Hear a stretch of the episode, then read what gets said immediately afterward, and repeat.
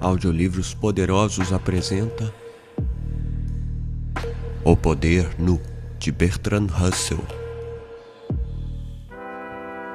A sua leitura vai começar agora.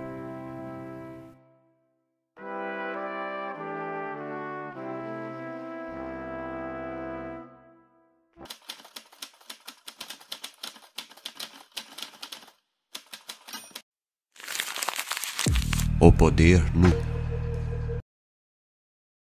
À medida que a crença e os hábitos que mantiveram o poder tradicional decaem, vão cedendo gradualmente lugar ou ao poder baseado em alguma crença nova ou ao poder nu, isto é, a espécie de poder que não implica aquiescência alguma por parte do súdito. Esse é o poder do carniceiro sobre o rebanho, de um exército invasor sobre uma nação vencida, e da polícia sobre os conspiradores desmascarados. O poder da Igreja Católica sobre os católicos é tradicional, mas o seu poder sobre os hereges que são perseguidos é um poder nu. O poder do Estado sobre os cidadãos leais é tradicional mas o seu poder sobre os rebeldes é um poder nu. As organizações que mantêm o poder durante muito tempo passam em regra por três fases. Primeira, a da crença fanática, mas não tradicional, que conduz à conquista. Depois, a do assentimento geral ao novo poder, que se torna rapidamente tradicional. E, finalmente, aquela em que o poder, sendo usado agora contra todos os que rejeitam a tradição, se torna de novo nu. O caráter de uma organização sofre grandes transformações ao passar por essas fases. O poder conferido pela conquista militar deixa de ser, depois de um período maior ou menor de tempo, meramente militar. Todas as províncias conquistadas pelos romanos, exceto a Judéia, se tornaram logo leais ao império, deixando de sentir qualquer desejo de independência.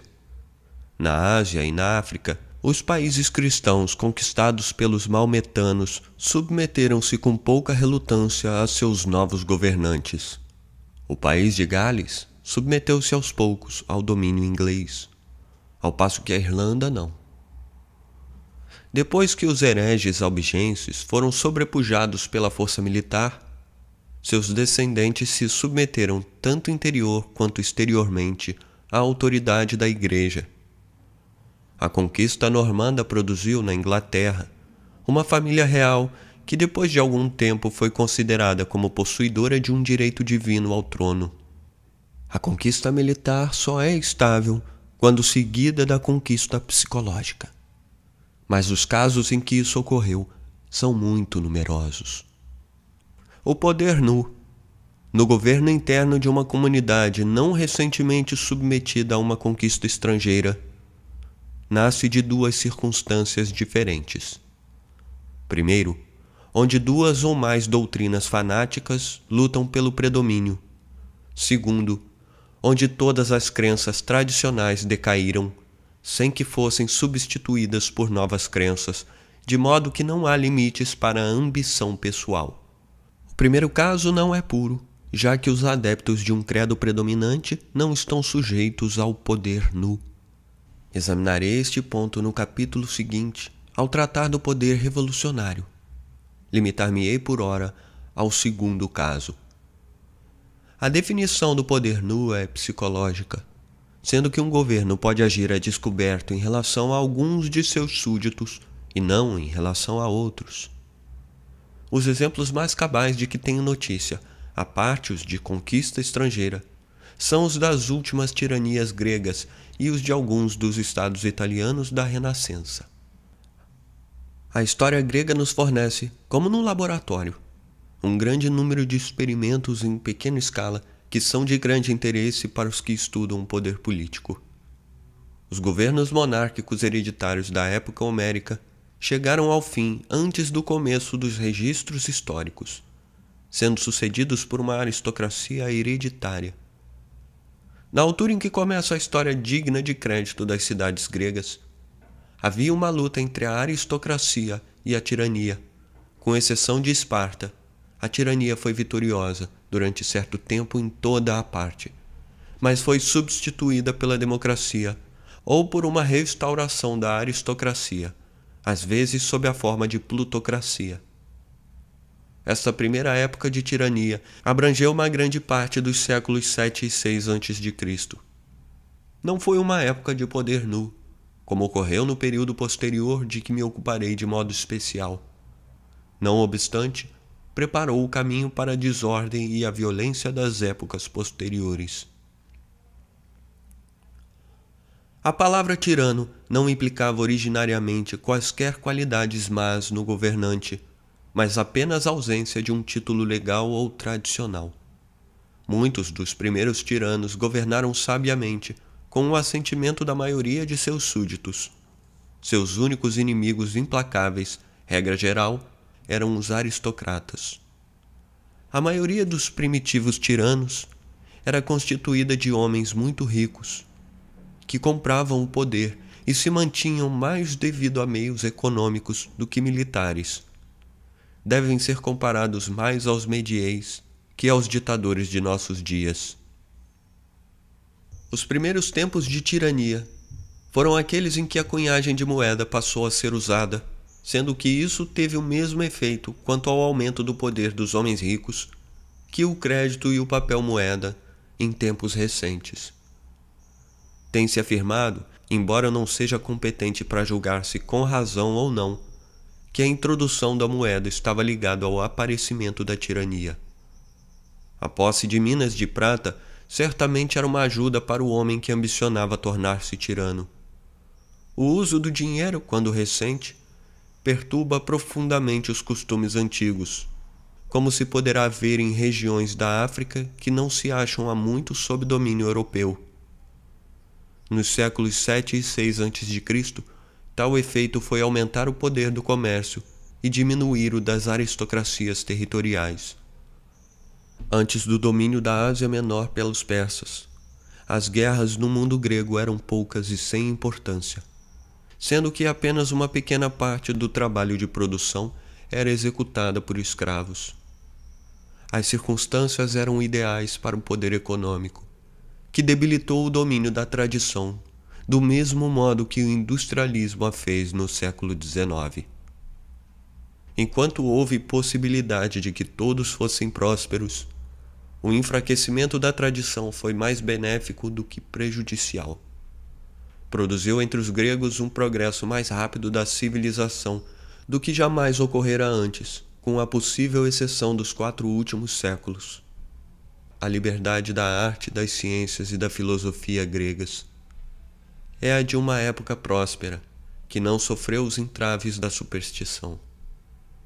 Mas a estrutura social não possuía o vigor requerido para resistir ao infortúnio, e os indivíduos não tinham os padrões morais necessários para evitar crimes desastrosos, quando a virtude não mais conduzia ao êxito uma longa série de guerras diminuiu a população livre e aumentou o número de escravos. A própria Grécia caiu finalmente sob o domínio da Macedônia, enquanto que a Sicília helênica, apesar de revoluções cada vez mais violentas, guerras civis e tiranias, continuou a lutar contra o poder de Cartago e depois de Roma. As tiranias de Siracusa merecem a nossa atenção tanto por apresentar um dos exemplos mais perfeitos de poder nu, como por haver influenciado Platão, que teve uma disputa com o velho Dionísio e procurou fazer com que o mais jovem se tornasse seu discípulo. As opiniões dos gregos posteriores, de todas as épocas subsequentes, sobre os tiranos gregos em geral, foram grandemente influenciadas pelos contatos infortunados dos filósofos com Dionísio o Antigo e seus sucessores nos maus governos siracusanos. Abre aspas. A maquinaria da fraude, diz Grote, pela qual o povo era enganado e levado à submissão temporária, como um prelúdio da maquinaria da força, pela qual a submissão deveria ser perpetuada sem o seu assentimento, era coisa corriqueira entre os usurpadores gregos. Fecha aspas. Até que ponto as primitivas tiranias eram perpetuadas sem o assentimento popular é coisa sobre a qual pode haver dúvidas. Mas quanto ao que se refere às tiranias posteriores, isso é sem dúvida verdadeiro. Tomemos, por exemplo, a descrição de Grote, baseada em Diodoro, do momento crítico da ascensão de Dionísio o Antigo. As armas de Siracusa haviam sofrido derrotas e desgraças sob um regime mais ou menos democrático, e Dionísio, o líder escolhido pelos campeões de uma guerra vigorosa, exigia a punição dos generais vencidos. Em meio do silêncio e da inquietude que reinavam na Assembleia de Siracusa, Dionísio foi o primeiro que se ergueu para dirigir-lhe a palavra. Discorreu longamente sobre um tema apropriado tanto para o temperamento de seus ouvintes como para seus próprios propósitos. Denunciou com veemência os generais que, segundo ele, haviam traído a segurança de Siracusa ante os cartagineses, apontando-os como culpados da ruína de Agrigento e do perigo iminente em que todos se achavam. Expôs seus crimes, reais ou supostos, não apenas com acrimônia e abundância de pormenores, mas também com uma violência feroz, ultrapassando todos os limites de um debate legítimo, procurando condená-los a um assassínio ilegal, como a morte dos generais ocorrida recentemente em Agrigento. Abre aspas. Tendes aí os traidores. Não espereis um julgamento ou um veredito legais, mas lançai mão deles, incontinente, infligindo-lhes uma justiça sumária. Fecha aspas. Essa extorsão brutal era uma ofensa não só contra a lei, como contra a ordem parlamentar. Os magistrados que presidiam a Assembleia censuraram Dionísio como perturbador da ordem e o multaram, como a lei lhes permitia. Mas seus partidários acorreram ruidosos em seu apoio Filisto não só pagou imediatamente a multa, como declarou em público que continuaria pagando durante todo o dia as multas semelhantes que pudessem ser impostas. E incitou Dionísio a que persistisse em tal linguagem que lhe parecia apropriada. O que começara como uma ilegalidade agravava-se agora com um desafio aberto à lei. No entanto, tão debilitada se encontrava a autoridade dos magistrados e era tão veemente o alarido que se erguia contra eles na situação em que se achava a cidade, que não lhes era possível castigar ou fazer com que o orador se calasse. Dionísio prosseguiu em sua arenga em tom ainda mais inflamado, não só acusando os generais de haver traído corruptamente Agrigento, mas também denunciando os cidadãos mais destacados e ricos como oligarcas que exerciam um predomínio tirânico que tratavam a maioria com desdém e se beneficiavam com os infortúnios da cidade. Siracusa, afirmou, jamais poderia ser salva, a menos que homens de caráter inteiramente diferente fossem investidos de autoridade. Homens não escolhidos pela riqueza ou por sua situação, mas de nascimento humilde, pertencentes ao povo pela sua posição e bondosos em sua conduta pela consciência de sua própria fraqueza. E assim se tornou tirano. Mas a história não se refere a nenhuma vantagem que os pobres e os humildes hajam tido com isso. Confiscou, é verdade, as propriedades dos ricos, mas foi aos seus guardas pessoais que ele as deu. Sua popularidade logo se dissipou, mas não o seu poder. Poucas páginas adiante, deparamos com Grote a dizer, aspas, sentindo mais do que nunca que o seu domínio repugnava aos siracusanos e que se baseava apenas na força nua e crua, cercou-se de precauções, provavelmente mais fortes que as acumuladas por qualquer outro déspota grego. Fecha aspas. A história grega é peculiar quanto ao fato de que, exceto em Esparta, a influência da tradição era extraordinariamente fraca na Grécia. Ademais, quase não havia moralidade política. Heródoto afirma que nenhum espartano sabia resistir a um suborno, Em toda a Grécia, era inútil fazer-se objeção a um político sob a alegação de que ele recebia subornos do rei da Pérsia, pois seus adversários também o faziam, quando se tornavam suficientemente poderosos para que valesse a pena comprá-los. O resultado disso era uma luta desordenada pelo poder pessoal, conduzida pela corrupção, arruaças e assassínios. Neste assunto, os amigos de Sócrates e Platão estavam entre os mais inescrupulosos. O resultado final, como se poderia prever, foi a subjugação por potências estrangeiras. Era costume lamentar-se a perda da independência grega, pensando-se nos gregos como se fossem todos semelhantes a Solon e Sócrates. Quão pouca razão havia para se deplorar a vitória de Roma. É coisa que só se pode ver pela história da Sicília helênica. Não conheço melhor exemplo do poder nu do que a carreira de Agatocles, contemporâneo de Alexandre o Grande, que viveu de 361 a 289 a.C. e foi tirano de Siracusa durante os últimos 20 anos de sua vida.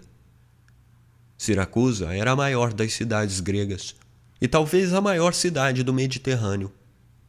Sua única rival era Cartago, com a qual estava sempre em guerra, salvo durante curtos períodos depois de alguma séria derrota sofrida por algum dos lados. As outras cidades gregas da Sicília colocavam-se ora do lado de Siracusa, ora do lado de Cartago, segundo a maré da política partidária. Em cada cidade, os ricos eram a favor da oligarquia e os pobres da democracia. Quando os partidários da democracia saíam vitoriosos, seu líder habitualmente conseguia converter-se em tirano. Muitos dos que pertenciam ao partido derrotado seguiam para o exílio e uniam-se aos exércitos das cidades em que o seu partido estava no poder. Mas o grosso das forças armadas consistia de mercenários, na maioria não helênicos. Agatocles era um homem de origem humilde, filho de um oleiro. Devido à sua beleza, tornou-se favorito de um rico siracusano chamado Demas que lhe deixou todo o seu dinheiro e com cuja viúva ele se casou. Tendo-se distinguido na guerra, pensava-se que ele aspirasse à tirania. Foi por conseguinte exilado, transmitindo-se ordens para que fosse assassinado durante sua viagem. Mas ele, prevendo tal coisa, mudou de roupa com o pobre homem que foi morto por equívoco pelos assassinos mercenários.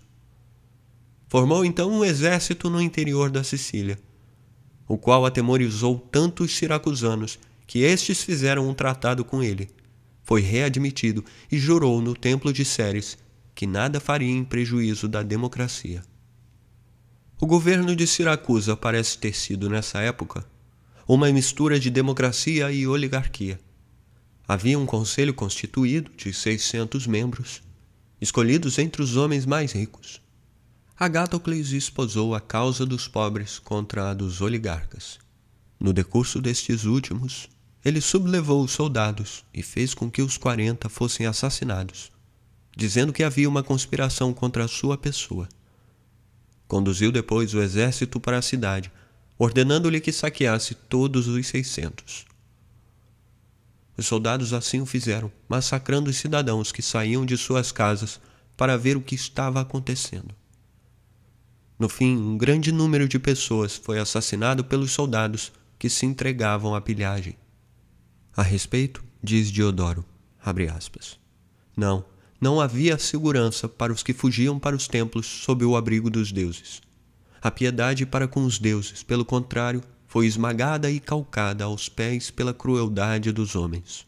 Os gregos lutavam contra os gregos em seu próprio país, os parentes contra os parentes em tempo de paz, sem consideração alguma pelas leis da natureza, ou pelas ligas, ou pela reverência devida aos deuses, sendo tudo isso audaciosamente cometido.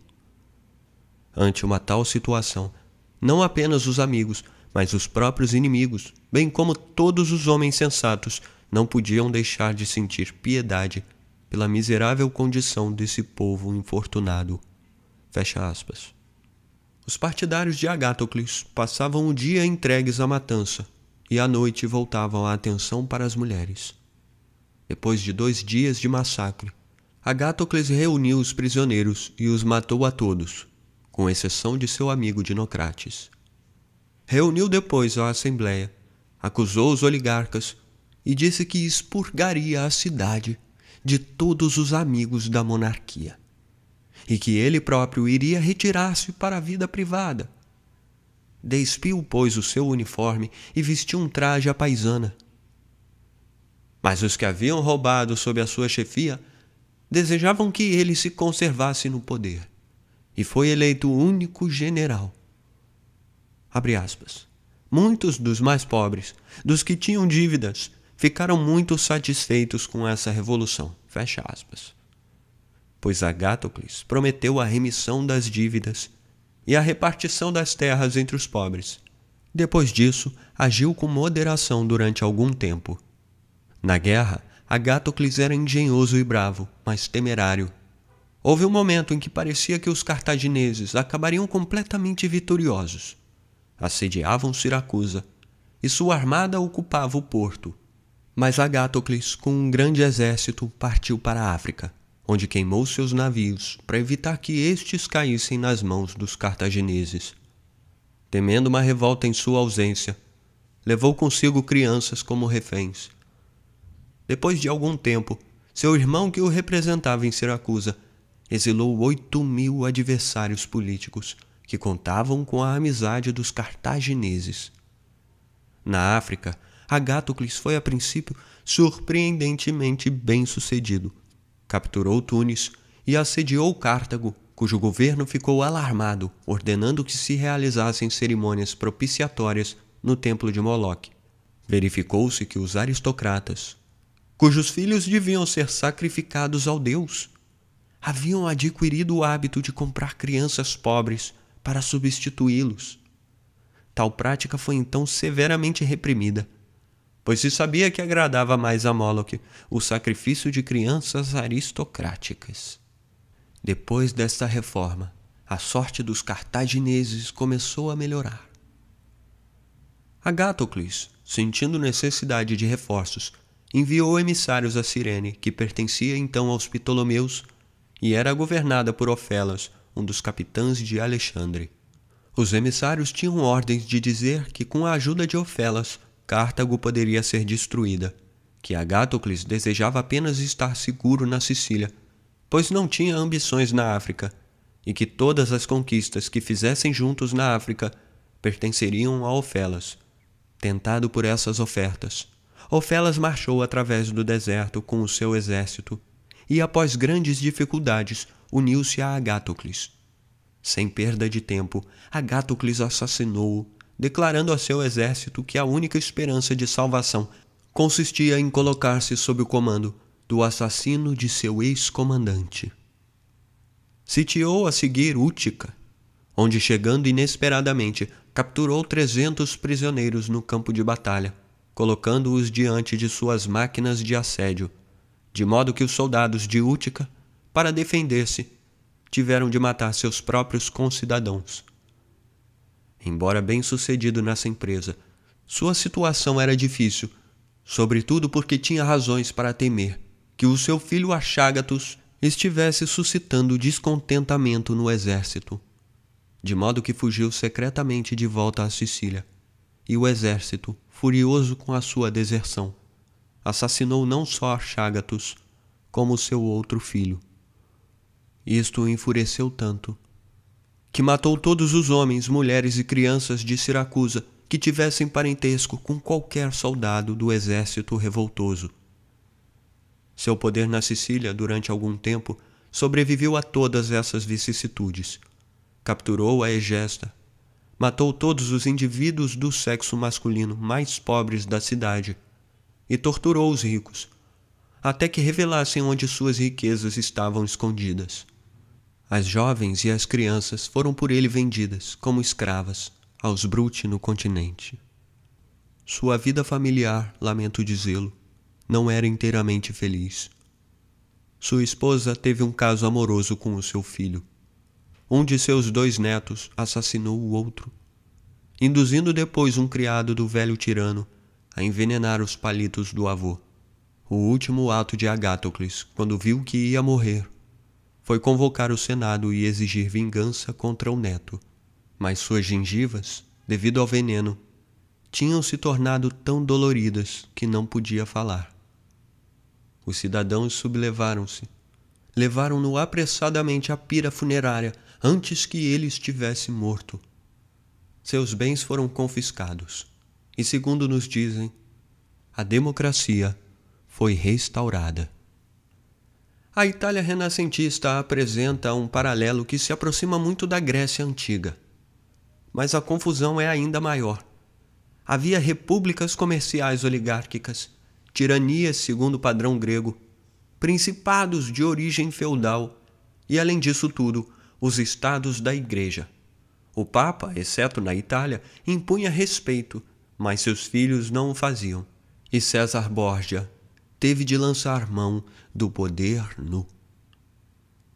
César Borgia e seu pai, Alexandre VI, são importantes não devido apenas às suas pessoas, mas por terem inspirado Maquiavel. Um incidente da vida de ambos servirá para dar exemplo da época em que viveram. Os colonas e os Orsines haviam sido a desgraça dos papas durante séculos. Os colonas já haviam caído, mas os Orsines permaneciam. Alexandre VI fez um tratado com eles, convidando seu chefe, o cardeal Orsini, para o Vaticano, ao ter notícia de que César aprisionara traiçoeiramente dois Orsines importantes. O cardeal Orsini foi preso logo que chegou à presença do Papa sua mãe pagou ao Papa dois mil ducados pelo privilégio de enviar alimentos ao filho. E sua amante presenteou sua santidade com uma pérola de alto valor que ele cobiçava. Não obstante, o cardeal Orsini morreu na prisão por haver bebido, segundo se disse, vinho envenenado que lhe fora servido por ordem de Alexandre VI. Os comentários de Creighton sobre esta ocorrência ilustram o caráter de um regime de poder nu. É surpreendente que essa ação traiçoeira não haja despertado nenhum protesto, sendo pelo contrário tão bem sucedida.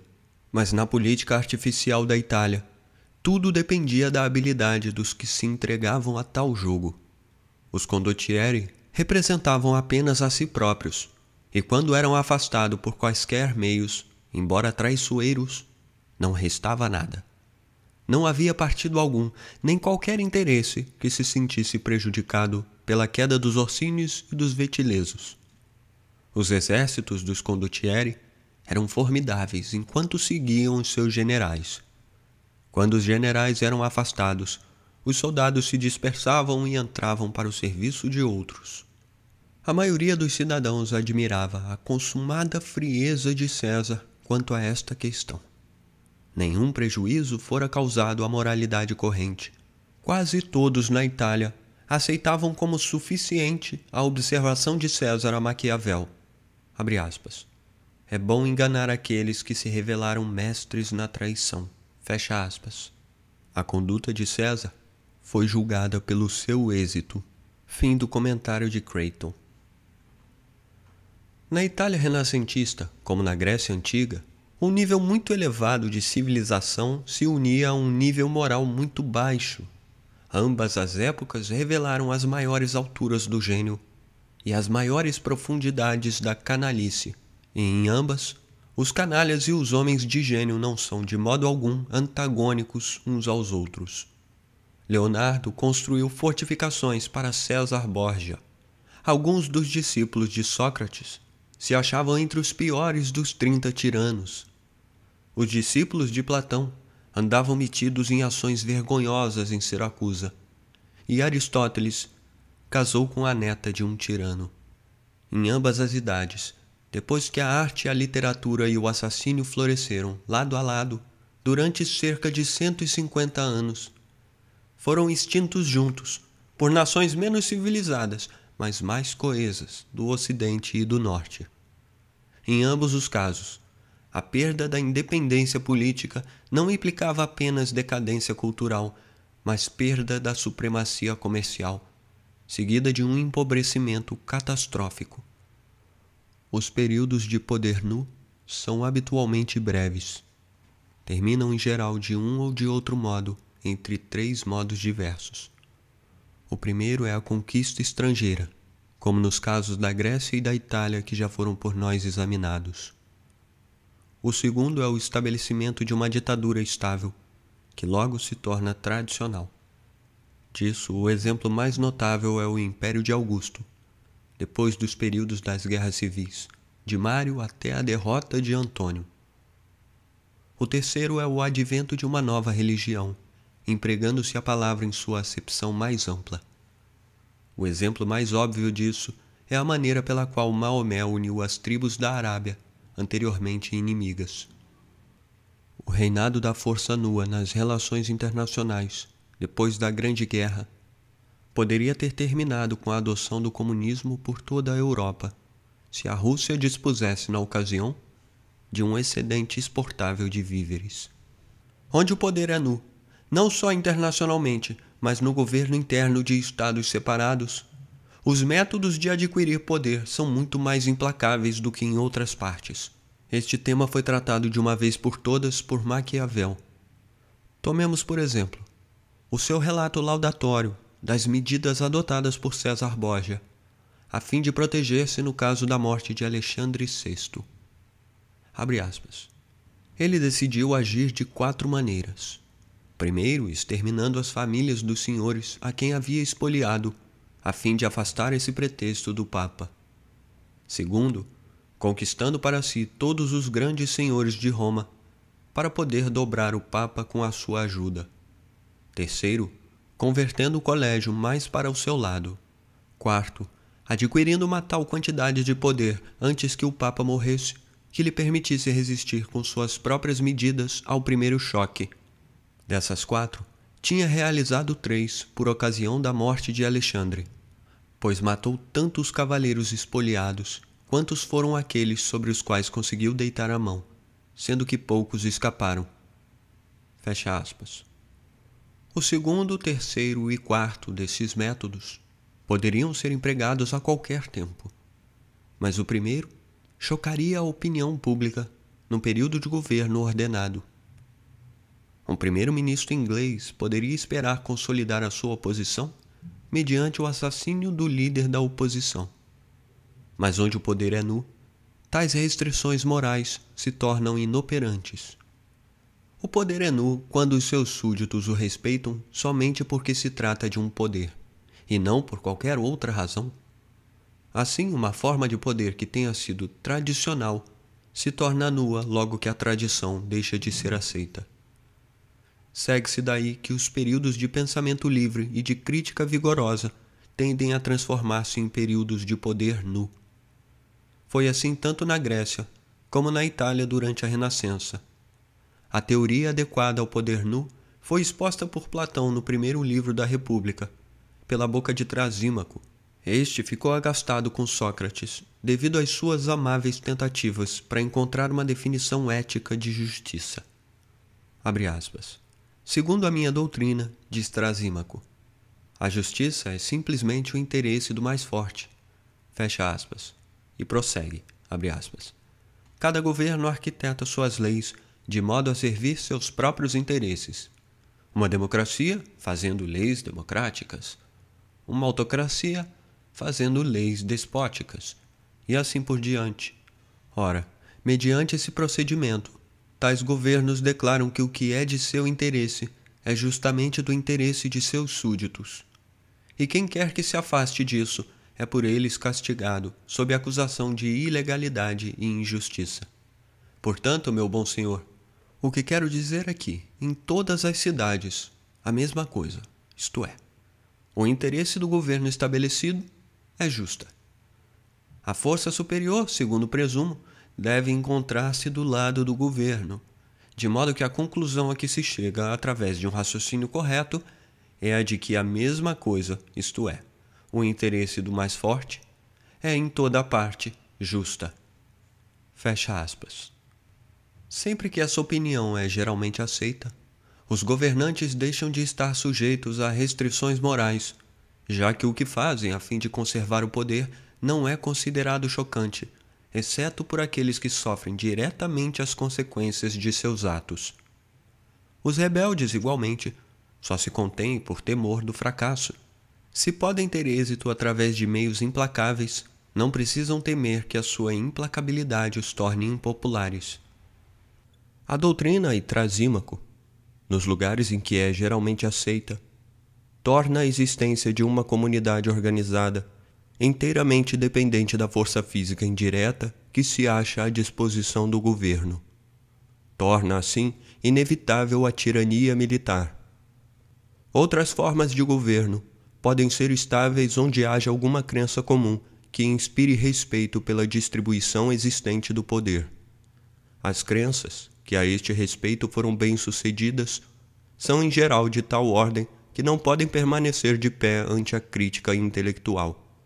O poder, em várias épocas, limitou-se com assentimento geral às famílias reais, aos aristocratas, aos homens ricos, aos homens em oposição às mulheres e aos brancos em oposição aos homens de qualquer outra cor.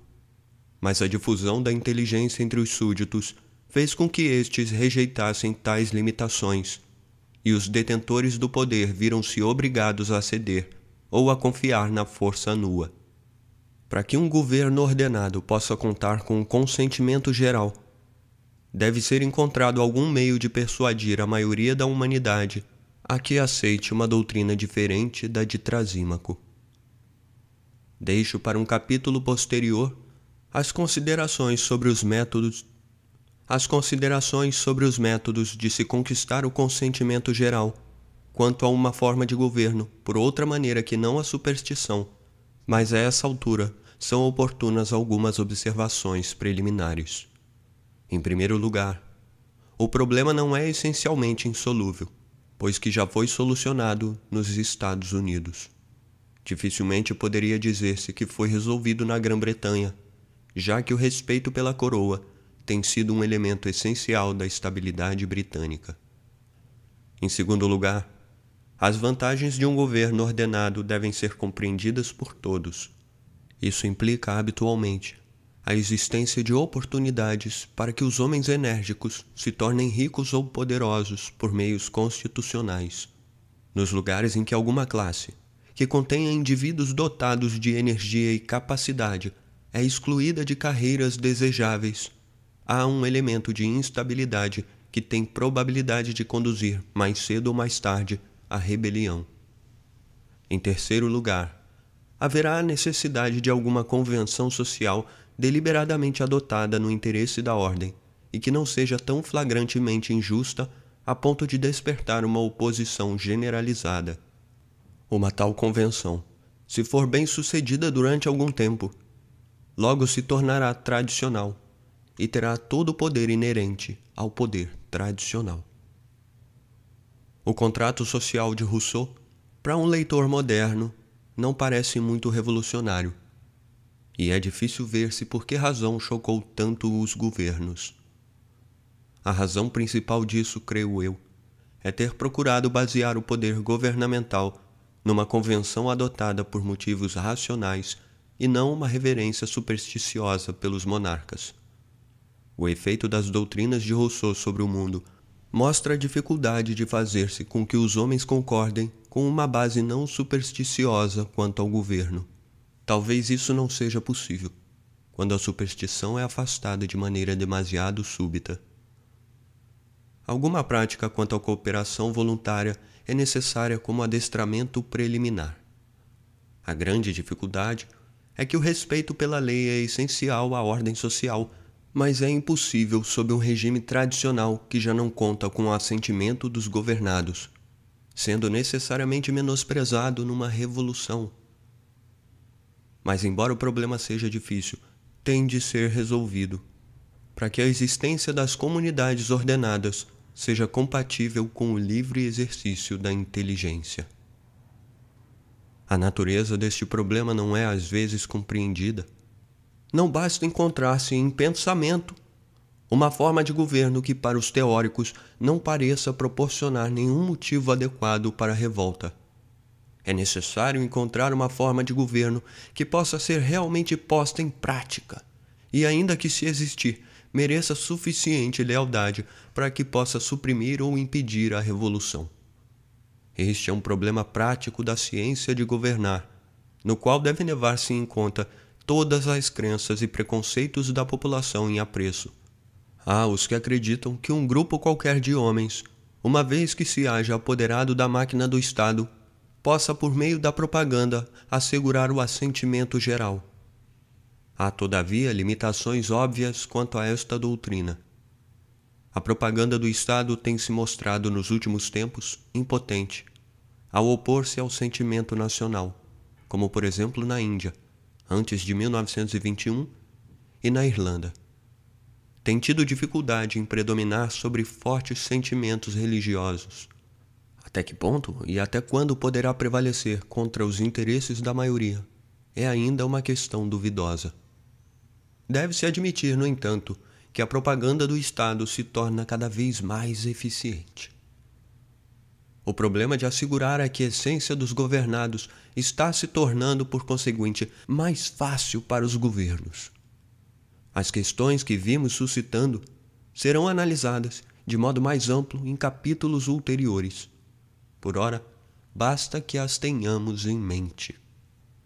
Falei até aqui do poder político, mas na esfera econômica, o poder nu é pelo menos de igual importância. Marx considerava todas as relações econômicas, exceto na comunidade socialista do futuro, como sendo governadas inteiramente pelo poder nu.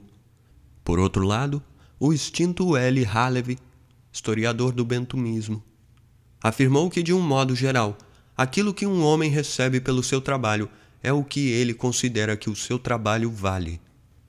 Estou certo de que isto não é verdade com respeito aos autores. Verifiquei sempre, em meu próprio caso, que quanto mais eu achava que um livro valia, tanto menos me pagavam por ele. E se os homens de negócios, que tiveram êxito, acreditam realmente que o seu trabalho vale aquilo que lhes proporciona em dinheiro, devem ser ainda mais estúpidos do que parecem. Não obstante, há um elemento de verdade na teoria de Halevy. Numa comunidade estável, não deve haver nenhuma classe considerável que sinta um vivo sentimento de injustiça. É de supor-se, pois, que onde não há grande descontentamento econômico, a maioria dos homens não se sinta grandemente mal remunerada. Nas comunidades pouco desenvolvidas, em que a subsistência do homem depende antes de um status que de um contrato, ele, regra geral, achará justo tudo o que seja habitual. Mas mesmo neste caso, a fórmula de Halevy inverte causa e efeito. O costume é a causa do sentimento do homem quanto ao que é justo, e não vice-versa. Neste caso, o poder econômico é tradicional. Só se torna nu quando os costumes antigos são perturbados ou, por alguma razão, se tornam objeto de crítica. Na infância do industrialismo, não havia costume algum que regulamentasse os salários que deviam ser pagos e os empregados não se achavam ainda organizados.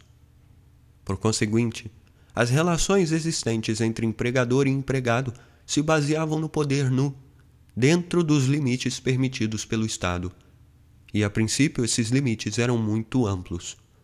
Os economistas ortodoxos haviam ensinado que os salários dos trabalhadores não especializados deviam sempre tender a cair até o nível da subsistência individual mas não perceberam que isso dependia da exclusão dos assalariados quanto ao poder político e os benefícios da união entre os mesmos. Marx viu que a questão era uma questão de poder, mas penso que ele subestimou o poder político em comparação com o poder econômico.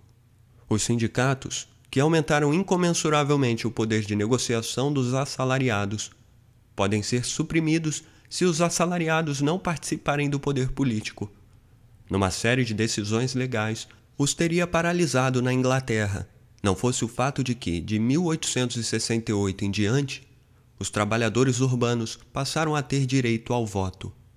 Dada a organização dos sindicatos, os salários não são mais determinados pelo poder nu, mas por negociação, como na compra e venda de utilidades. O papel desempenhado pelo poder nu na economia é muito maior do que se julgava antes de a influência de Marx ter se tornado operante. Em certos casos, isto é óbvio. Os haveres subtraídos de sua vítima por um salteador de estrada, ou os despojos capturados de uma nação vencida por um conquistador, são evidentemente uma questão de poder nu. O mesmo ocorre com a escravidão quando o escravo não aquece devido a um longo hábito. O pagamento é extorquido pelo poder nu se tiver de ser feito apesar da indignação da pessoa que o faz. E tal indignação existe em dois casos. Quando o pagamento não é habitual e nos lugares em que, devido a uma mudança de ponto de vista, o que é costumeiro passou a ser considerado injusto. Antigamente, o homem tinha domínio completo sobre os bens da esposa. Mas o movimento feminista produziu revolta contra esse costume, o que levou a uma modificação da lei. Antigamente, os patrões não eram responsáveis pelos acidentes ocorridos com os seus empregados. Aqui também o sentimento mudou, produzindo modificação da lei. Exemplos como estes são inumeráveis. Um operário que seja socialista poderá achar injusto o fato de ganhar menos do que o seu patrão. Neste caso, é o poder nu que o obriga à aquiescência. O antigo sistema de desigualdade econômica é tradicional e não desperta por si só indignação, salvo naqueles que se sentem revoltados com a tradição. Assim, à medida que se difunde o ponto de vista socialista, o poder do capitalista se torna mais nu. Um caso análogo é o da heresia e o do poder da Igreja Católica. Há, como vimos, certos males que são inerentes ao poder nu, em oposição ao poder que conquista a aquiescência. Por conseguinte, o aumento da opinião socialista tende a tornar o poder capitalista mais prejudicial, exceto na medida em que a sua implacabilidade possa ser mitigada pelo medo.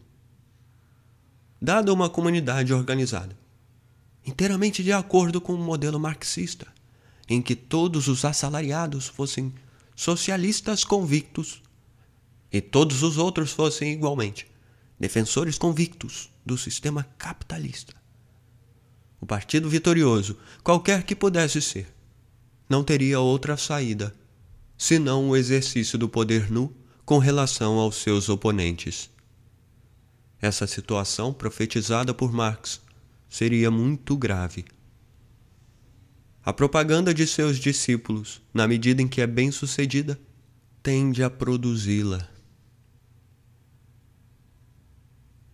A maioria das grandes abominações na história da humanidade está relacionada com o poder nu não apenas as que estão associadas com a guerra, mas outras igualmente terríveis, embora menos espetaculares.